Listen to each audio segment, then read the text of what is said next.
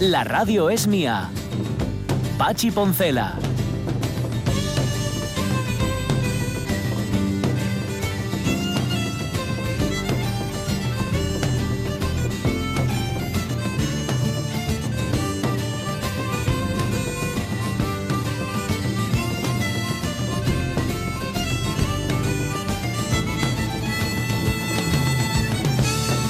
Las 11 y 7 minutos de la mañana, claro, está lo que te manden hacer, que hay cosas que una administración, un gobierno sí que te puede mandar. Hay otras que no te puede mandar. La verdad es que no. Y que ya pertenecen a tu vida privada. Pero que también pertenecen al sentido común que tú le apliques a las cosas. Te puede aconsejar. Eso, te dice, oiga, mejor no haga esto. Es una recomendación que nosotros lo hacemos. Y tú puedes decir, pues mira, no lo voy a seguir porque no me parece. Pero si la hacen como recomendación, tampoco está mal que la sigamos. Ya. Debate son 15 días. Pero ¿eh? nos sale el espíritu este de de contradicción de basta que... Basta que te lo digan, ¿verdad? Para que Mm. haga justamente todo lo contrario. Mm, Menos mal, bueno, lo sé que lo hacen, ¿eh? En esta situación de pandemia y en cualquier otra Sí. situación. A Caunedo hemos conseguido reconducirlo, porque cuando llegó aquí, ¿te acuerdas cómo era Caunedo cuando llegó aquí? Era un rebelde. No, había que atarlo la pata a la mesa. Era un no había rebelde. manera, y venga, y venga. Pero para hacer el programa había que atarlo la pata de la mesa. Y ¿eh? ahora aprendió a disimular. Sí, ahora sí. Ahora, ahora una- él sabe que nosotros sabemos que debajo de esa capucha, aparte de una gorra, o de un gorro, mejor dicho, se esconden muchas ideas perversas. Y que Mm. nosotros somos la diana, donde van a dar todas esas ideas perversas. Pero es lo que hay. Y podía ser mucho peor. Nosotros hemos conocido, Caunedo, a técnicos de, de radio que va- se te pondrían los pelos de punta. Manolo Luña, por ejemplo, sin ir más lejos. Ese sí que. Ese sí que es ese sí que es un peligro. Y la de años que lleva ¿eh? haciendo el mal. Manolo Luña, eh, para mí era terrible eh, los años que trabajamos juntos cuando eh, levantabas la vista y no le veías al otro lado. Solo veías dos maninas que estaban así sobre la mesa de mezclas. Eso es que se había agachado a morirse de risa. Ah, bueno, menos mal. ¿eh? Mm. Que para no contagiarte se escondía, pero Sí. claro, como ya sabías lo que estaba pasando, era casi Mm, peor. Para no contagiarte. qué, qué buen técnico entonces, ¿no? Porque generalmente lo que hacen los técnicos de radio es contagiarte cualquier cosa que No nos referimos a virus, nos referimos a otras cosas. Sí, ahora ta- también, ¿eh? Buscamos la mirada, buscamos los Sí, ojos del sí. técnico, de la técnica de la radio. Les buscamos así porque son el interlocutor que tenemos. Es Es, que no tenemos a nadie más. Están la luz roja y el técnico. ¿Y qué preferís? ¿Una luz roja? Bueno, según dónde esté puesta. ¿O el técnico? Pues preferimos al técnico. Que cualquier en realidad os pagan más por ser el apoyo psicológico que... Sí, ¿eh? si ves que un técnico se ríe, si ves que no se ríe malo, dice, uy, hoy está saliendo el programa chungo. Si ves que se ríe, dice, ¿de qué se reirá? No te lo acabas de creer. Como los precios increíbles que hay en- en- aquí y allá. Bueno, mm, hoy vamos a conocer, yo por lo menos voy a conocer, ya me he asomado y tiene una pinta bárbara. Qué, qué ignorancia la mía, ¿eh? Nortes. Nortes, que es un medio, iba a decir que es un medio alternativo, es una revista digital asturiana. Dejémonos de alternativas, aunque le preguntaremos a Diego Díaz Alonso en qué consiste, cuál, qué es, cuál es la diferencia fundamental. En buena medida las firmas que yo me he encontrado y que me parecen Sí. todas muy interesantes. ¿eh? Y me imagino que como todo medio de comunicación, su, su línea editorial, Eso es. ¿no? Vale, pues ahora vamos a preguntar y lo que vamos a hacer ju- justamente es contarle a quien no lo sepa que hay otro medio de comunicación, que hay otra revista digital hecha aquí en Asturias que merece mucho la pena. Y Yo un reconozco que sin, que sin Cristina Tuero nun- no, habría llegado. Fíjate. Yo, yo tampoco, pues eso, claro, y pero lo que pasa es que a Jorge Alonso dice, no, no, pues lo tenéis que conocer y tal. Pues, Pues nada, en eso estamos, en eso estamos. en eso estamos. Y hoy lo vamos a conocer, eh, vamos a conocer Nortes, dentro de un rato aquí en la radio mía. Que yo me empeñé en llamarlo Nortés. Ya, no sé. pues- ¿eh? Pero Nortés luego me di cuenta de que creo que es una ginebra. Mm, ay. Ah, Nordés. Sí, Ah, es una es ginebra. Nordés, Sí, ¿ves? sí, sí, sí. Que algo mezclé yo. Es Nordés, sí, algo mezclaste, sí. Debió de ser eso. Bueno, eh, Nortes enseguida. También en la sección que hay de lo mío, que vamos a que la vamos a rebautizar ya, pero- o todavía no, Nicolás Fernández. Como tú veas, yo aquí... No, no, no, no. Es tu sección. Es- Vale, a- está. a- como suena Asturias, a mí me gusta Vale. el nombre, porque bueno, tiene que ver, pero Ujú, yo, vale. las indicaciones que me deis, yo las, las No, no, no, no. Bueno, está muy bien. Que, está muy bien que tomes nota. Eh, No se ve ya, ¿eh? Ya no se ven becarios que vayan con una libretina y un bolígrafo. Que eso es fundamental. Sí. Con libretina y boli. Yo, Ahora yo te ponen dicho. el móvil. Ahora te ponen el móvil. Bueno, que vale, que me, que me vale también. Yo guardo, creo que ya te lo dije en su momento, Sí. las libretas donde anotaba. La- cuando hace 30 años de esto, donde anotaba las cosas. Dice, ¿este potenciómetro de la mesa para qué es? Y, y entonces apuntaba. Y de hecho tengo el dibujo hecho de la mesa de mezclas, sabiendo para qué era cada cosa. Ahí lo tengo en casa. Qué en bien. algún sitio, no sé dónde lo tengo guardado. Pero bueno, un día lo traigo, para que lo veas. Ah, tus memorias. Ay, para mis memorias, sí. Como Manolo Escobar, cuando escriba mis memorias tendré que dar recitales. Mm, y el Facebook, hoy, amigas, amigos, es el Día Internacional de las Mujeres Rurales.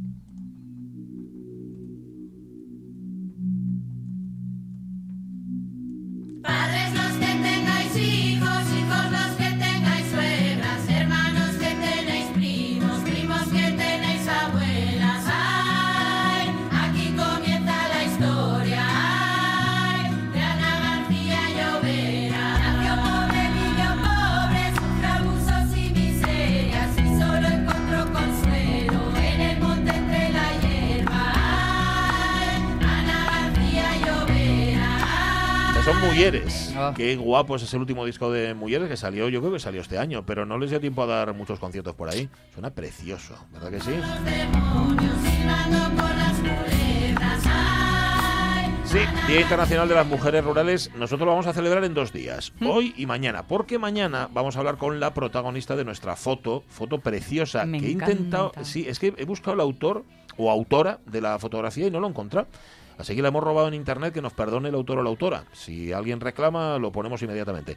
La foto es de Ana Inmaculada Adeba Ballina, de Oneta, Villallón, Ujú. Mujer Rural 2020. Este es un galardón que concede la Red Asturiana de Desarrollo Rural, el READER, y que nos sirve justamente para hablar de otras mujeres rurales, de las que están en vuestra vida. Dice Sonia Estrada Copín, que ella es mujer rural también, dice, mi madre era de admirar cuando teníamos el ganado. Ponía una funda azul, pintaba los labios de rojo y salía siempre contenta de casa a la cuadra. De noche estaba agotada, pero siempre contenta. Teníamos una huerta enorme y vaques de leche, cuatro fíos y podía con todo. La vejez no está siendo buena con ella porque todo lo que trabajó le está pasando factura, pero siempre fue una supermamá. Qué injusta es la vida, ¿eh? Sí. Que trabajes todo, to- toda, toda tu santa vida, años y años, y que al final la vejez no te trate bien. Bueno, pues le mandas un beso de nuestra parte. Ahora me quito el sombrero y me parece chapó, rotundo chapó. Sí. Lo de me pongo la funda Sí, y, señor. me pinto los labios. Sí, señor. Guau. Empoderamiento. Ahí eso es poderío, sí Se señor, sí señor. María es un Muñiz, la verdad que aunque mi abuela y mi bisabuela trabajaron en el campo, yo no las vi en esa faceta. Admiro y respeto muchísimo a todas las personas que trabajan en ese sector, aunque a mí no me gusta la vida rural. Es que te tiene que gustar mucho. Eh, hay una parte vocacional fortísima, mm, de verdad que sí. Las mujeres que tiraron del campo, bueno, de- del campo y y siguen tirando de todo en general, pero en el campo su protagonismo es eh, hasta el punto de que la memoria de la zona rural está en las mujeres, es una Sí. memoria femenina. No son los paisanos los que se acuerden, son las mujeres. Bueno, las estamos escuchando de fondo, no te digo más. Dice Lojan Macastur, puedo compartir lo que vi en mi casa. Aunque todos daban el callo con el ganado y con la huertuca en la medida de lo posible, la verdad es que las mujeres daban el doble. Mi padre trabajaba en esas labores cuando estaba en casa, que era más bien poco. Mi tío iden de lienzo. Así que básicamente recaían las mujeres, mi abuela, mi madre y mi tía, el trabajo de casa, la atención del ganado, sallarles patates, plantar y cuidarles verduras, vamos, todo. Los guajes, ya se sabe, más que ayudar, estorbábamos. Salud Mm. para todos. Lo que decíamos, las mujeres al doble, ¿no? Que los paisanos. Es verdad. Al menos antes. Ujú. Digo esto porque eh, leyendo las eh, palabras de Marce Gijón, dice ya, mi abuela paterna fue una mujer auténtica rural. Lo vivía con tanta intensidad que no existía otra cosa para ella. Yo me vine a vivir al campo hace ya 20 años y cada día estoy más contenta de esa decisión. Pero claro, nada que ver con aquellas valerosas mujeres que trabajaban la huerta, los animales, la casa, las 24 horas. Ahora es al revés, somos unas privilegiadas. Y lo dice Marce, que vive en la aldea. Sí. Así que dice Rubén Cardín, mi suegra en Cangas en la Arcea, una paisana que siempre trabajó en la labranza y con el ganado como una jabata. Con 86 años ahora está rabiada porque tiene problema de huesos y ve que ya no puede seguir el ritmo. Pero sigue mandando, ¿eh? Manda un saludo desde la radio mía, que se mejore. Pues un saludo a la suegra de, de Rubén Cardín, que no dice cómo se llama, pero que está rabiada. Pues igual tiene que estar ahí escuchando la radio porque no puede salir al huerto. Mira tú por dónde. Eh, Más. Para Darío MP el recuerdo va para mi abuela Anita, más que rural de Cuenca Minera, arrancando carbón en chamizos para casa y hasta sirviendo en casa de unos marqueses en Madrid. Paisanos que entre fames y enfermedades sobrevivieron sin medicina, sin calefacción, con una bombilla de 25 vatios como objeto de ostentación energética. En fin, que con las generaciones hemos ido degenerando hasta un estado de pálida blandenguería. Pues sí, Eh, no es que queramos idealizar ¿eh? la vida de estas personas que en efecto tenían una bombilla de 25 vatios, como dice, como objeto de ostentación energética. Sí, sí. No, aquello tampoco era lo ideal. Idealizar pero- no, pero homenajear Homenajearlo, ¿eh? sí, y ser conscientes. Mira el homenaje de Monserrubio, mi abuelita, la más guapa del mundo. Oye, Y cuando, no tengo nada más que a mí me añadir. encanta cuando ponéis lo de que pongáis el nombre también, porque le ponemos, no es, no es como ponerle cara, pero casi casi. Vale, pero bueno, le mandamos un beso desde aquí, si es que la abuelita sigue con nosotros, y si no, un beso para ti, Monse. Kevin Menéndez, eh, en Asturias creo que todos conocemos y admiramos a mujeres rurales y a todos nos toca alguna en la familia. Sí, bueno, en el caso de, de mi padre no lo sé. Mm. De mi padre parece que no, pero de mi madre sí. De mi madre la, la abuela. Oye, estaba acordándome, fíjate, ahora de lo que estaba hablando de eh, Darío sobre que servía unos marqueses de Madrid. Sí. Yo creo que no sé si lo conté, que mi abuela eh, fue- estuvo de rehén, de rehén, las cosas como son, en casa de los marqueses de Villaviciosa. porque esto me lo cuenta mi madre, todavía me lo cuenta a día de hoy, cuando se acuerda, pues ya sabéis que las personas mayores se acuerdan más de lo antiguo que de lo moderno, Sí. se acuerda de que eh, había un- una pariente o una un hermano, una prima, no lo sé. Había querido poner un negocio, puso un negocio, de hecho, una fonda en Villaviciosa, pero el paisano, el paisano con la que lo había puesto, marchó y con las perres y dejó- la dejó endeudada con los marqueses de Villaviciosa. Y mandaron a mi abuela de rehén para que trabajara para ellos. En prenda. En prenda, sí, sí. Y trabajaba de planchadora. Y cocinaba también, mi abuela, Aurora, se llamaba, Sí. por cierto, que mm, estaban esperando, cuando, cuando se iban los marqueses de Villaviciosa, que se iban de vacaciones, me imagino, a su segunda residencia, se llevaban a la cocinera. Y en la casa estaban esperando que marchara la cocinera oficial para que quedara mi abuela a cocinar de lo bien, de lo bien que cocinaba. Fíjate, bueno, es otra memoria rural, no llega Sí, a la hierba, sí, pero es bueno, otra memoria qué rural. bueno. Más. Para Montepérez, eh, Montepérez nos dice, extraordinaria la naturaleza de estas mujeres. Viví 11 años en una braña de Tineo, admirando la inagotable capacidad de trabajo de mis vecinas, cuidando la familia, la tierra, los animales, asombrada ante su ligereza al caminar con madreñes sobre la nieve o por pendientes resbaladizas. Me encanta vivir en mi actual aldea. Quedan algunas mujeres mayores de 80 años manejando la guadaña con una envidiable elasticidad y realizando fuertes trabajos Mm. sin darse ninguna importancia. Pues es lo que han hecho toda la vida. Así que no se la pueden dar. Oye, nos saltamos allá no tan Oaxaco de Sal y está bien que la recordemos porque dice, dice, en el colectivo feminista de mujeres rurales del Oriente, este año homenajeamos a Hortensia, que es muy grande y comparte un enlace con nosotros que de la COPE, de COPE Riva de Sella, pero lo escucharemos igualmente. Es que antes iba a decirte, eh, igual que hacen las mujeres rurales del Oriente, hay otras asociaciones, otros colectivos Sí. que hoy están honra- honrando nombres propios, porque por suerte en Asturias, ejemplos gallardos de mujer rural con redaños, Pues sí. tenemos muchos. Muchísimas, la verdad es que sí.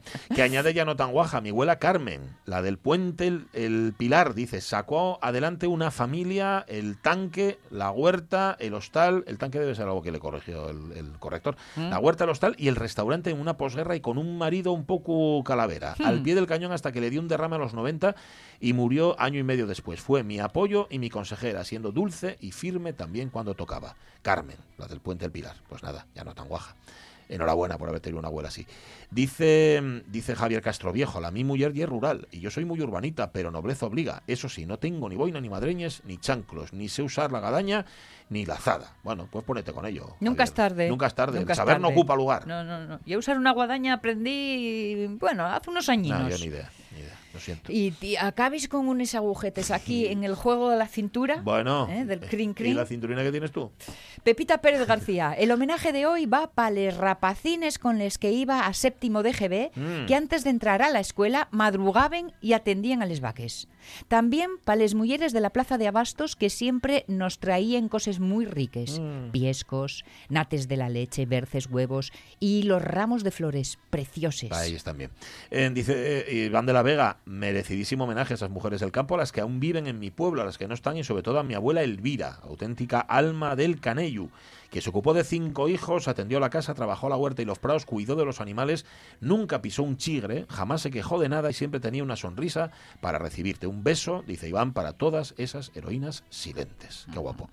Carmen García Villan- Villanueva dice, todas las mujeres de mi familia provienen del mundo rural y han trabajado toda o parte de su vida en este medio, con todo lo que ello conlleva, vivir para el trabajo duro sin desatender a tu familia. Unas supermujeres. Y Servando Álvarez del Castillo, dice, buenos días, les míos hueles, toda la vida dedicada a les vaques, el huerto y ainda tenía tiempo para sacar a los míos padres y a los mis tíos adelante. ¿Cuánto les echo de menos? Un saludo.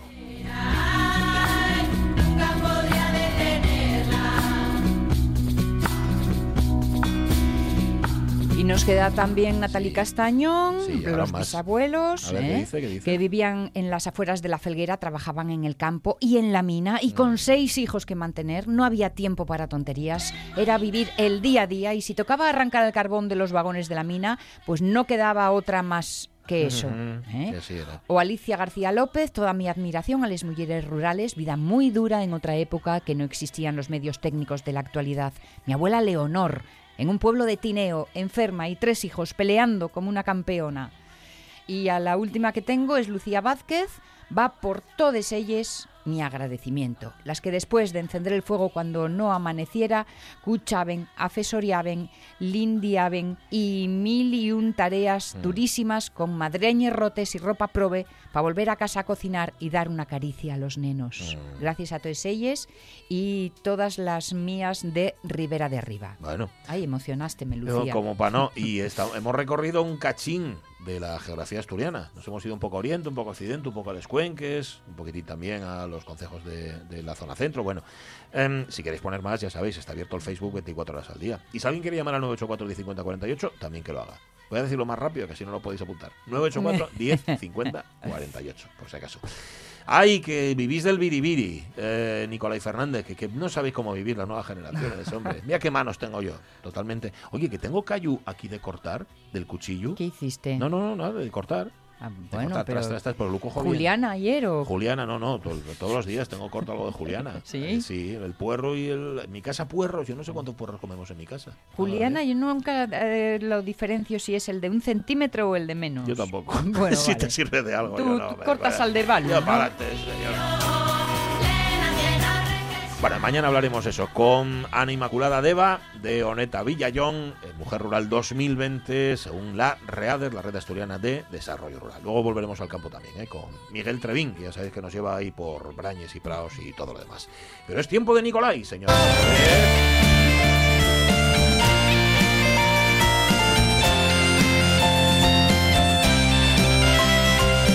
24, la radio es mía. Nicolai Fernández le hemos pedido que nos traiga cada lunes y cada jueves, aunque se estrenó en martes, porque el lunes era fiesta, Eso es. un sonido de Asturias.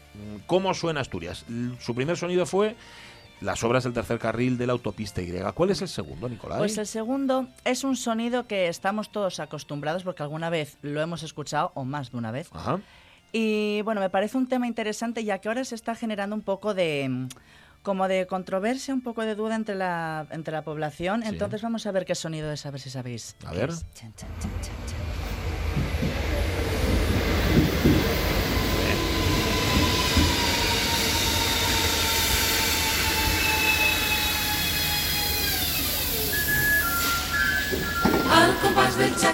Si había duda, ¿no?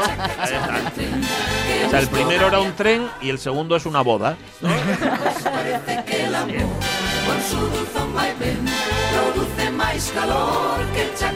Sí, señor, es el sonido del tren. Pues Sí. efectivamente, a ver, me pareció eh, interesante escogerlo porque ya con amigos o con familiares lo, lo hemos hablado. Sí. De tú, que- coges, tú coges el tren habitualmente. Yo ¿no? sí, bueno, hoy, hoy vine en coche porque, bueno, está lloviendo y de aquí me pongo pingando. Vale. Eh, pero bueno, sí, lo, lo cojo bastante. Entonces, eh, ahora tam- también con el tema del COVID y todo, Sí. me parece interesante hablarlo porque mm, hay cosas que, que chocan un poco. No Vamos a ver qué nos opina mm, Argentina. ¿Vale? Que, pues a ver qué nos dice. A ver, a ver. Buenos días. Mi nombre es Argentina Sí. y utilizo a diario el tren para ir al trabajo o, o para bueno para otros desplazamientos a Oviedo. En un primer momento, desde que surgió lo del COVID, eh, sí es verdad que había mucha menos afluencia de gente en el tren, eh, pero ahora en la actualidad yo creo que el número de viajeros es prácticamente el mismo que, que antes de que pasara lo del COVID. Eh, en cuanto al, bueno, al- al- a las medidas de la gente y el miedo, pues se aprecia que sí es verdad que la gente procura mantenerse lo más alejado posible de, de del resto de los viajeros, porque evidentemente hay mie- miedo. Pero también es verdad que también depende de, de si el viaje es en hora punta o no, porque en hora punta, eh, pues claro, es imposible mantener la distancia de, de seguridad y la gente, pues claro, no quieren ir de pie, con lo cual pues no se mantiene la distancia. Si no es en hora punta, pues sí que es verdad que la gente se distancia lo máximo posible unos de otros y, y procuran no tocar nada. Eh, lo que sí creo es, es que se lleva bastante bien es el tema de la mascarilla. Prácticamente todo el mundo la lleva. Eh, la solución a lo mejor sería poner menos trenes en hora, mo- poner más trenes en hora punta.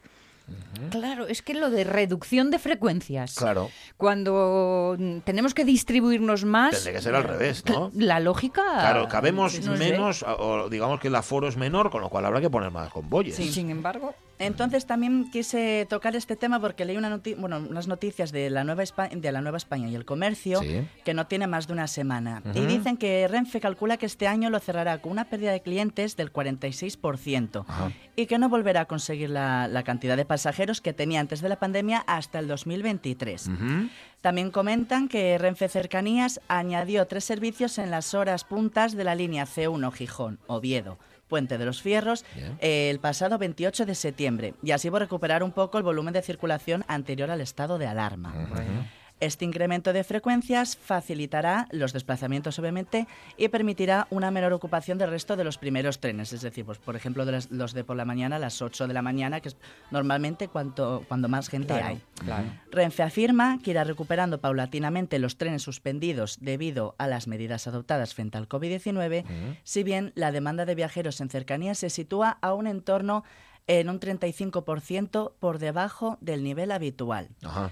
Y he conseguido otra declaración de A otra ver. chica que se llama Lucía, Sí. que no opina, o sea, no opina que siga por debajo del 35% de los pasajeros. A ver.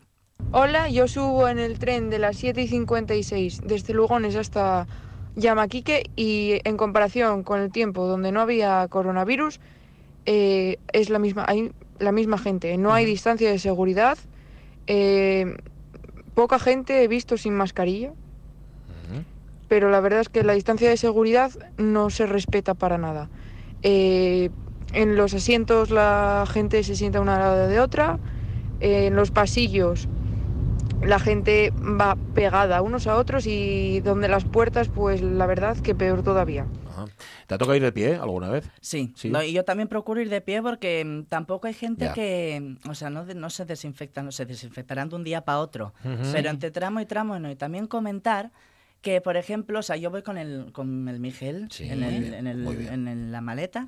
Y también, entonces, cada vez que paso el, el ticket por Sí. la, por el, lava- bueno, donde, por donde hay que pasarlo, lo he hecho. Lo he hecho, y también en la máquina para sacar el ticket también lo tengo que echar, porque no hay. No hay. No hay, no te ponen No hay un bote- dispensadores. no hay dispensadores de, de gel. Y también, por ejemplo, en Uría Mm. han quitado los bancos, cosa que me parece bien. Para que no se Claro. siente la gente Sí. como tiene que ser. Y ayer que estuve en Yamaquique, no, no los quitaron. Ahí no los han quitado. Ah, Y me ha chocado Mm. un poco y digo, qué raro que en un sitio sí y en otro no. ¿Ya? Y bueno, ahora con todo, con todo este tema, Sí. eh, hoy una noticia de hace poquitas horas Sí. del comercio que nos comenta que el Principado pide a Renfe que controle los accesos e impida viajar de pie en cercanías. Ajá. La compañía asigna más trenes en hora punta, Bien. aparte de, las, de los que ya había, Claro. Ante la aglomeración de usuarios, pero dice que la norma, fij- la norma fija dos personas por metro cuadrado. Ujú. O sea que ¿Qué norma? La, norma ahora de, de ir de pie. Ajá. Bueno, de, de- sí, de que Me de- imagino que será la norma del Principado, la norma del Principado Sí. con esta segunda fase, mm, que no es exactamente igual que la anterior segunda fase. Vamos, que te exigen ir separado, no puedes ir pegado a otra persona. Claro, claro, claro. Entonces, bueno, limitar el aforo de los trenes de cercanías a los asientos existentes, Sí. esto es lo que el gobierno del Principado eh, va a pedir a Renfe para evitar que se repitan aglomeraciones en los vagones. Que, bueno, según han comentado mucha gente, han subido fotos por Twitter, Sí. entonces para como un poco de, de protesta. Así lo anunció ayer el presidente Adrián Barbón en respuesta a las quejas y a la intranquilidad expresadas por algunos usuarios. Ujú. Eh, también, bueno, las aglomeraciones eh, suelen surgir siempre a las primeras horas de la mañana. Claro, Por cuando vas a la- trabajar. Los institutos a ir trabajar. La ida y la vuelta. La Ujú. vuelta puede ser más escalonada, la ida suele ser. Pues. Pues sí. ¿Os dais cuenta, mm, en vuestra vida existe Puente de los Fierros en algún momento más que cuando estáis en el tren? Nada más, yo he estado una vez en, en Puente de los Fierros. yo, yo creo que nunca. Yo sí, Yo yo he estado en. Puente de los Fierros. Para mí solo es Una un nombre de tren. Un saludo a toda la gente de Puente de los Fierros. Pero una decepción, venga a oír hablar, venga a oír hablar. No, no, yo sí estuve. yo sí Pero estuve al los Fierros. destino Puente, de los Fierros, que es un nudo ferroviario. Por Sí, eso sí, sí, sí, sí. reclama. Bueno, ¿Algo que añadir, Nicolás Fernández? Pues sí, toca añadir algo que, bueno, por desgracia hubo un accidente ayer Sí. del tren de. Febe de la línea Gijón-Cudillero y, bueno, descarrilado ayer por la mañana entre las, entre las estaciones de Soto del Barco y Pravia, en concreto entre Soto y Riberas. De las 20 personas que viajaban, tres resultaron heridas. Sí. Y la parte delantera del tren quedó bajo tierra. Dice Oiga. Iria Gómez, que es una de las viajeras, que aún lo había comentado con el susto en el cuerpo, obviamente. Según las primeras informaciones, el descarrilamiento se produjo como efecto de un desprendimiento de tierra. Es normal, como está lloviendo tanto. Sí. Y el año Vaya. pasado, por la zona de la Felguera, había caído un puente, no sé qué, porque se había desbordado un río. Sí, es muy habitual. Eh, y bueno, la circulación, que para que lo sepa la gente, entre Gijón y Cudillero permanece interrumpida entre en estos momentos y así es como lo está informando el administrador de infraestructuras ferroviarias, ferroviarias, perdón, desde sus canales de contacto con los clientes. Pues eso es lo que tengo que añadir. Muy bien, pues gracias, Nicolás Fernández. O sea que vuelves en coche, ¿no? Hoy vuelvo en coche. Bueno, no lo sé, en coche o en tren, ya tengo que mirar a ver. Bueno, bueno, a ver, a ver si es verdad. Otro día hablamos del Alsa, si queréis, de los autobuses interurbanos en los que parece ser que no se puede meter mano. También es cierto que Alsa ha vivido en las últimas semanas, en la última semana, una huelga. Mm, sí. Y eso ha hecho que se reduzca el número de frecuencias, Sí. lo cual también ha obligado a que viajáramos, como diría mi madre, como piollos por costura. De pie, no, porque no puedes ir de pie por la autopista, pero vamos, si no, fijo que también. Pero ese es otro tema para otro día, claro. Aunque como reflexión tampoco está mal darnos cuenta de que todo aquello que nos recomendaban, por Mm. ejemplo, utilizar los transportes colectivos, ahora mismo es todo lo contrario. Sí, está en ¿eh? peligro Como eso, el pescado sí. azul. Sí. Era malo, ahora bueno. antes era bueno viajar en transporte colectivo, ahora es malo. Ay, Dios mío. Es que nos estábamos volviendo tan ecológicos, Ya. no plásticos, había. No residuos, transporte colectivo, ala, todo se ha ido Y ahora con, y ahora con todo- plástico por sí, doquier. Y ahora Sí. con todo este tema, bueno, yo tengo un primo que trabaja en un concesionario de coches y me comentó que ahora se está vendiendo el doble de coches, tanto nuevos como de segunda mano, por todo el tema de no, la gente que no quiere usar el transporte Compartir Ahí lo, es tienes, espacio, ¿eh? ahí lo tienes. Pues nada, hemos retrocedido, hemos involucionado Sí. en lugar de evolucionar. Gracias, Nicolás Fernández. Nada, no te vayas si no quieres. ¿Estás Ah, a gusto aquí? Yo estoy a gusto. Vale. Y vamos a contar una noticia y luego vamos a ir al corazón de la radio. Noticias.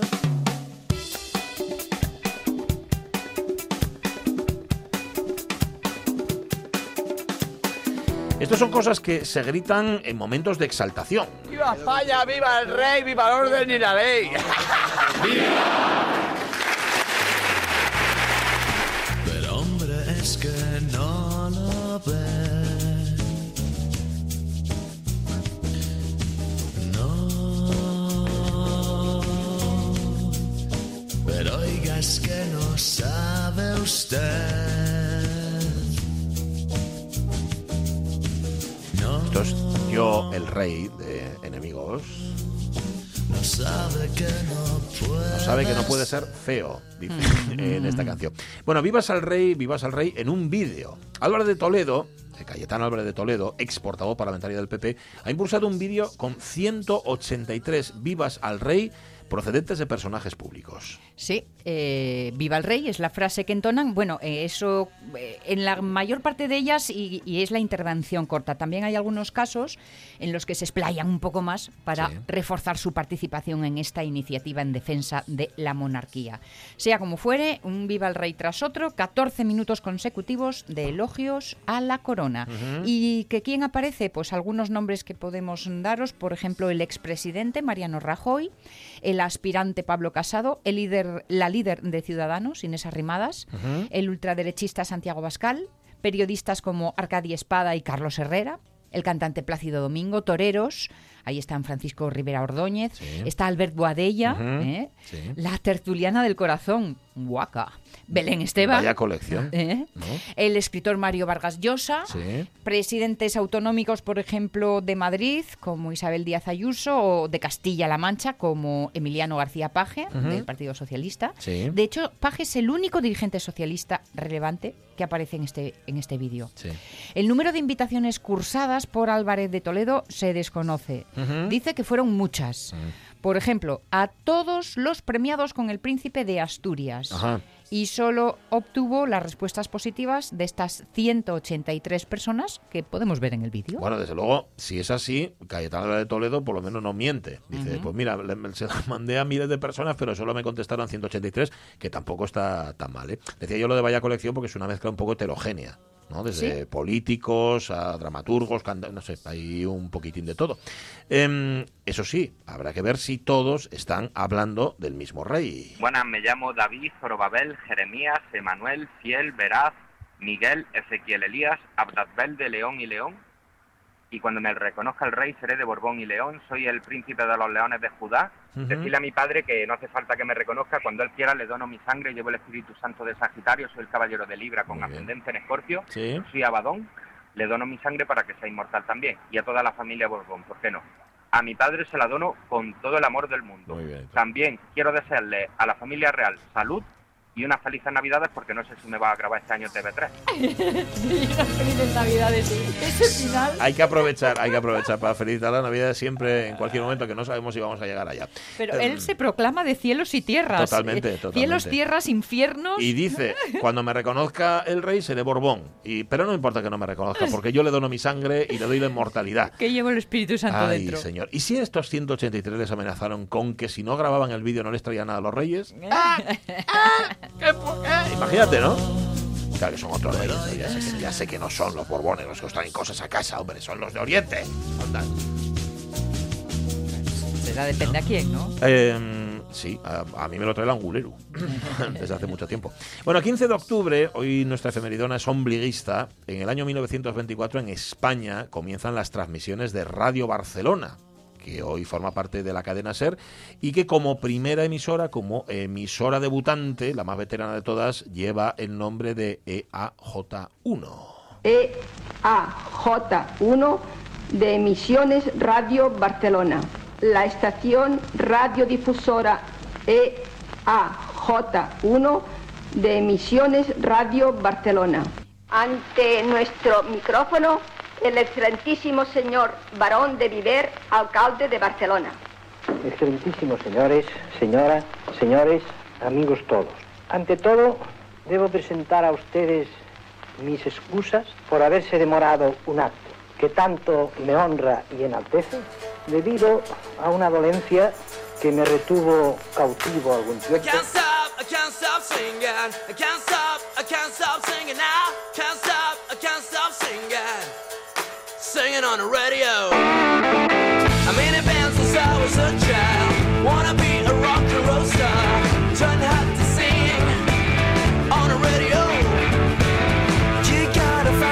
Señor, tal día como hoy estará la voz de María Sabater, la primera locutora de radio de España, y luego el otro era el varón no de Bidet, que tenéis más mala inquina, ay, como sois. No, era el varón de Bi- Bider, creo que se llamaba, que era por entonces el alcalde de Barcelona, y que evidentemente tenía que hablar. Em, se llama así, las siglas EAJ son las que corresponden a las emisoras de, de España. La E de emisora, AJ designaba las estaciones de radio sin hilos y la frecuencia por la que emitía. Eh, cada una lleva eso, una, un número. EAJ1 sería Barcelona, EAJ2 es Radio España de Madrid, EAJ3 rea- eh, eh, Radio Cádiz. Y aquí en Asturias, Radio Asturias, que no sé si sea J. Uf, uf, ahora me quedo yo con la duda. Que me perdonen los compañeros de Radio Asturias, que ahora mismo no me acuerdo, pero es la primera ¿eh? de todas las emisoras aquí de Asturias. Ojo, esto es en el 24, en el 16, en Nueva York ya tenían su propia emisora. De hecho, eh, eh, ya tenía su, una emisora de- que se convirtió en un auténtico boom porque luego fu- fueron saliendo muchísimas más. En el año 35, de hecho, en Estados Unidos ya tenían una agencia de noticias que se llamaba Columbia Nexus Service que proporcionaba información a la cantidad de emisoras que había justamente en aquel momento. Habían empezado a emitir, por cierto, aunque la primera fue a J1, Radio Ibérica de Madrid ya había empezado a finales del año 1923 y principios del año 1924, pero tuvieron problemas, eh, eh, problemas además fundamentalmente porque estos que, que llevaban Radio Ibérica de Madrid a lo que se dedicaban era a fabricar aparatos que por aquella época, recordad, había dos tipos de radio, que eran las radios de galena y las radios de lámpara, en función del material que se utilizaba para poder funcionar. Eran técnicos, por así decir, que estaban experimentando con el medio, pero vamos, que no tenían una programación, no tenían una idea de lo que se podía hacer en antena, que eso también fue surgiendo con el tiempo. Acordaos, año 24, en el año 23 había llegado al poder Miguel Primo de Rivera, cuando empieza la dictadura de Miguel Primo de Rivera, que fue listo, era listo para los recaos, el general, eh, y se dio cuenta de, la, de la capacidad que podía tener la radio como medio de, de- de propaganda, es decir, era un nuevo sistema de comunicación y evidentemente se podía llegar a muchísimas más personas y, a- y transmitir los mensajes que, que quisieras. Con la Segunda República el número de personas que tenía un aparato receptor aumentó mucho. La audiencia de este medio día tras día iba creciendo, con lo cual también, aparte de las emisoronas grandes, las EAJ fueron surgiendo otras más pequeñinas, eh, que hizo que muchas personas se engancharan a la radio en todo el territorio español y no solamente en las grandes ciudades.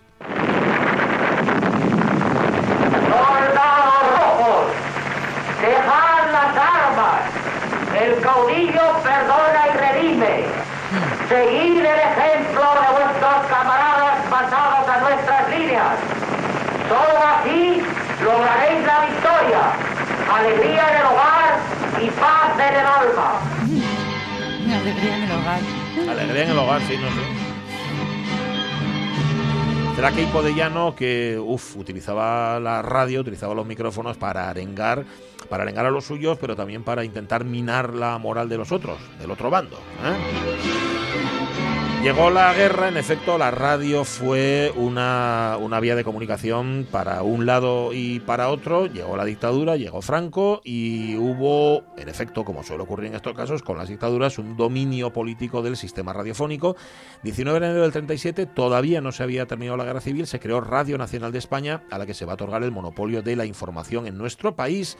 Eh, gracias a la promulgación un año antes de la ley de prensa que duraría hasta el año 1966.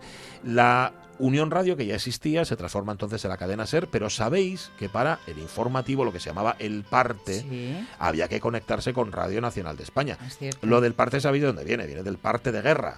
Era, se utilizaba ese informativo para contar las bajas y cómo iban los frentes y todo lo demás. Las estaciones distintas a Radio Nacional de España solo podían elaborar noticias comarcales y locales, pero siempre, siempre bajo la supervisión de la autoridad competente. Amarrosa. ¿Pero qué les pasa? ¿Por qué no me creen? Yo maté a ese hombre. Yo le maté para robarle los pagarés. Puedo jurarlo. Lo que ocurre es que soy vieja y estoy enferma. Por eso no puedo recordar los detalles. Pero soy culpable. Yo le maté. Tienen que creerme. ¿Por qué se empeñan en no comprender? Mira esta cruz que llevo en el pecho desde pequeño. Júralo por ella, Marrosa. Júralo por tu hijo muerto al nacer. Besa la cruz y júralo si te atreves.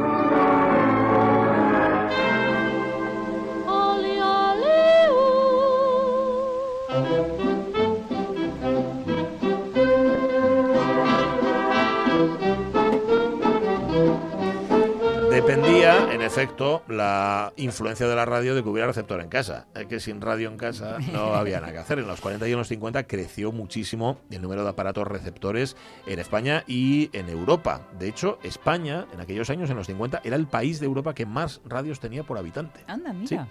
En concreto, datos de la UNESCO. En 1955 había un receptor por cada 90 ciudadanos. O lo que es lo mismo, en España en el 55 había más de 2.700.000 aparatos distribuidos por todo el territorio. Encima las montañas tengo un nido que nunca La información, pero también el entretenimiento. Escuchamos un fragmento de Amarrosa. Yo sé que eso te toca muy de cerca Sí, porque sí, sí. vibra el teatro radio. Ojo, los cuadros de actores de las radios. Madre mía, era Fantásticos. una cosa tremenda. Y ¿eh? hoy que eh, el hilo de la historia es a través de la SER, la SER tenía uno, vamos, brutal, brutal. Sí, sí. Y, y ya sé que está súper de modé, pero la redichez de aquel momento, ay, a mí me encanta. Bueno, es que tiene su gracia. Escucharlo ahora, ahora no se haría así, pero pero sí que se intentó. Yo bueno, se intentó no. Ahora mismo está en auge. Están Sí, en auge, yo está en creo, ¿no? pleno auge, Todo sí. Mm. lo que es el radioteatro está funcionando mucho y no son, claro, no se hacen exactamente como se hacían, pero mejor, ¿no? Eso significa que funciona. Que evolucione y que tiene presente. Que de aquella fue un boom. Antes es que no había televisión, chavales. Mm. ¿eh? Bueno, esto lo sabéis, ¿no? Porque lo estudiasteis en el cole. No había televisión, con lo cual los culebrones entonces eran las radionovelas, lo que se echaba. Y la gente se enganchaba. Bueno, luego estaban también los programas, estos, las kermés que había, ¿no? sábados. Y todo esto. Pero bueno, no os vamos a contar más porque esta era una efeméride una ombliguista, pero tampoco pretende hacer historia completa de la radio. Y fundamentalmente por una razón. Porque cada uno, cada una tiene sus historias de la radio, ese medio este medio al que matan cada cierto tiempo, pero que es imposible separar de nuestras vidas. Escuchad. Merborol, blanquea, protege y limpia la dentadura. Dentífrico preferido por su finura. El boogie boogie que conoce todo el mundo y hasta lo bailan allá en Marte y en el sol. Fue descubierto por un ama de su casa, sacando brillo a los metales con neto, neto, neto. Da un brillo sin igual.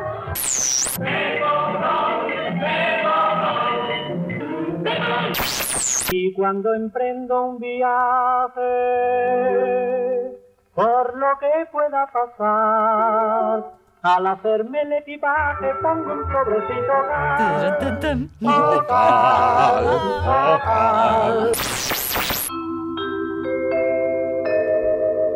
Botas al día siempre con la moda. Primeras escaleras mecánicas de la historia, ¿eh? de nuestra historia. Botas, sí, señor. Sube, sube, cabrón, sube. Que encontrará su tienda de Oviedo en secciones y elegante vestirá. Qué pena que no se lleven los jingles ya, Ay, ¿eh? qué guapo era. ¿eh? En los grandes almacenes al Pelayo. Allí hay prestigio y economía. El anís de la asturiana, su presencia siempre agrada. Su presencia siempre agrada. Tome anís de la asturiana, tenga punto en su mesa. El anís de la asturiana. Y en el bar con sus amigos pidan todos anís asturiana. En Asturias legendaria, reconquistó para España. Primero la asturiana, pero atención, esto es de anís también, ¿eh? Covadonga y sus montañas. Un licor ha conquistado para Asturias mundial fama. El mejor de los licores, el anís de la Flaviana. ¡Hombre! Solo y que, tan solo y que, camisa del hombre legal.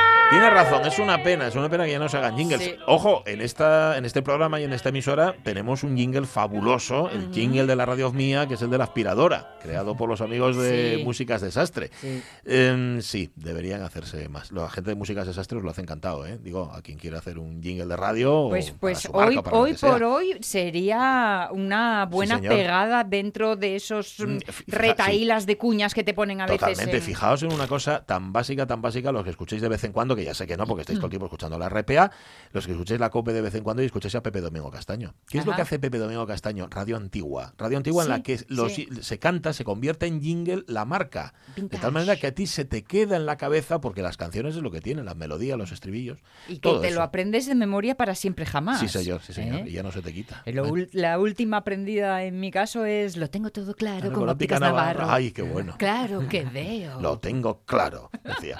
EAJ19, Radio Asturias, ¿eh? Qué bueno. La más veterana de las emisoras asturianas. Pues nada, perdonad que nos hayamos mirado el ombligo, porque es el nuestro, pero es el vuestro también. Pero mira, Sí, porque la radio. la radio es de todos. ¿eh? Por eso decimos lo de la radio es mía. Por eso se llama así este programa. ¿Qué pensabais? Que esto era casual.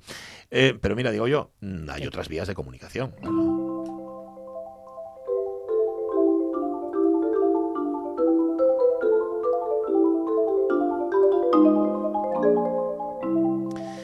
Entras en nortes.me y te encuentras con el siguiente titular. ¿Qué hace un premiado como tú en una monarquía como esta? Esta es una campaña que ha puesto en marcha la Asamblea Moza de Asturias de cara a la entrega de los premios Princesa de Asturias. Y es el titular que abre, digamos, la página web de, de Nortes. Su director nos acompaña esta mañana, que es Diego Díaz Alonso. Diego, ¿qué tal? Muy buenos días.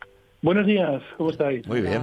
Pues mira, encantados de charlar contigo y mm, nuestra culpa, estaba haciendo la traducción simultánea al latín por no haber conocido antes Nortes. ¿Cuándo empieza Nortes? ¿Cuándo, cuándo descubrís que, que hay un nicho y que hay quien está buscando otra forma de abordar la información? Pues Nortes eh, empezamos en el confinamiento. Ajá. No, no era nuestro plan empezar en un confinamiento, pero surgió así.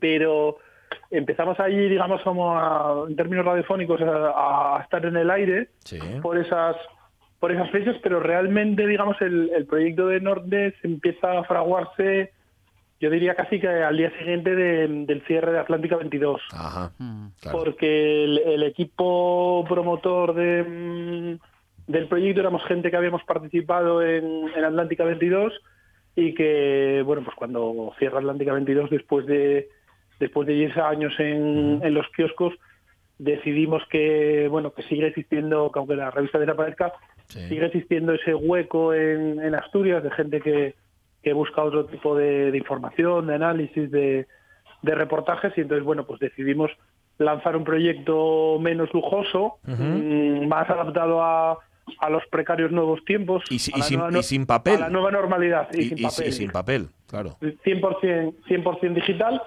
cosa que, bueno, pues tiene sus cosas buenas para los que somos un poco románticos del papel. Ya. Echa- echamos en, en falta, pues una publicación una publicación física, pero de momento es para lo que para lo que nos da, ¿no? Vale.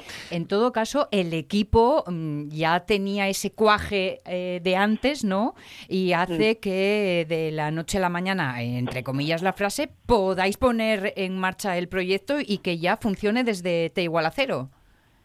Sí, sí, sí, sí. es- es, eh, o sea, pa- estábamos gente que habíamos participado en Atlántica 22 y otra gente nueva que vamos recolectando sobre la marcha y otra gente, bueno, pues descubrimientos que una vez que pones en marcha el tema, pues Asturias, Asturias está llena de, de gente que tiene cosas interesantes que contar y que se ha ido asumando a, a, a la aventura. Ajá.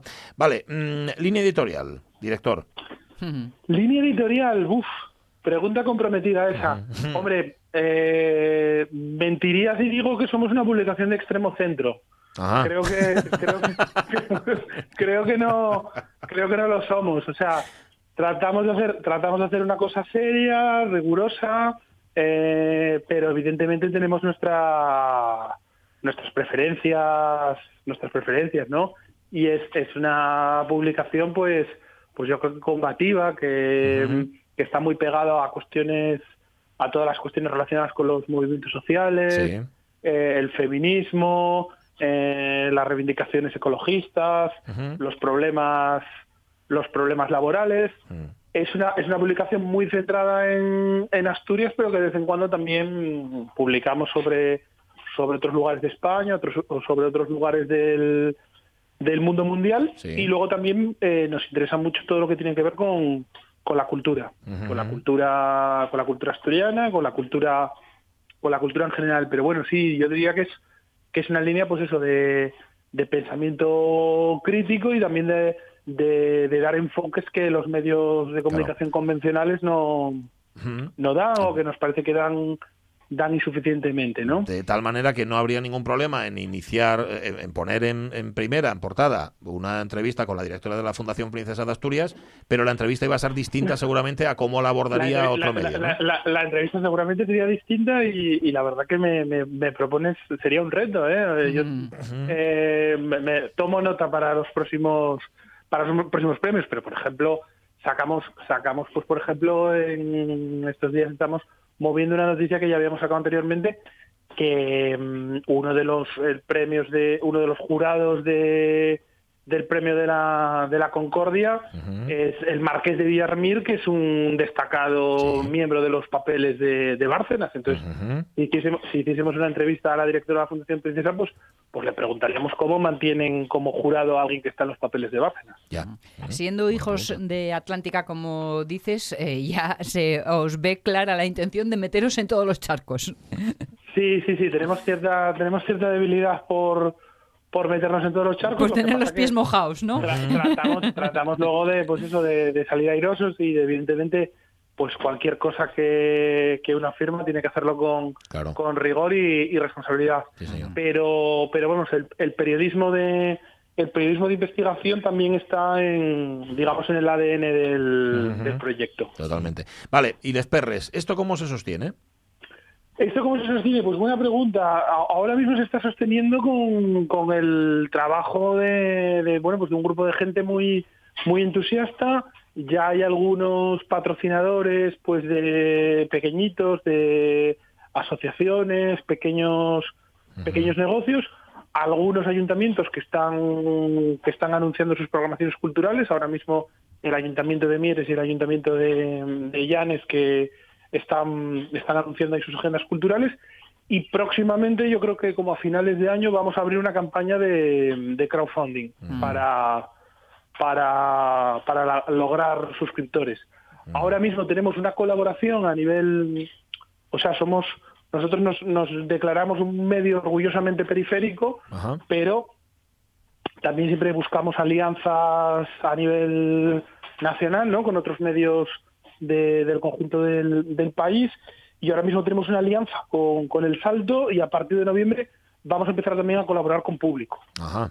o sea que también la gente que nos está oyendo, pues, pues un poco medios de referencia nuestros. Y, y ahora mismo también estamos colaborando en, en un invento pues muy ilusionante, que es la plataforma de medios independientes, donde está público, El Salto, Contexto, Carne Cruda, eh, diferentes medios que acabamos de, de sacar una encuesta sobre, sobre la opinión de los españoles sobre la monarquía, ¿no? Dado que el CIS lleva cinco años sin preguntar por, por esa cuestión, pues nosotros hemos financiado una, una, una encuesta a través de un crowdfunding eh, que bueno pues que la hemos hecho pública ante todos estos entre todos estos medios.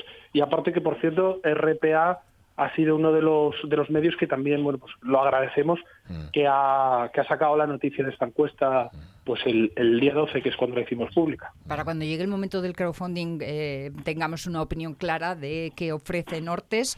Ah, yo propongo a los oyentes que se suscriban a la newsletter, ¿no? Sí. Y de esta forma te vas metiendo un poco en materia. Pero yo quería preguntarte que nos aclares lo del hashtag que me llama la atención, hasta el diafragma.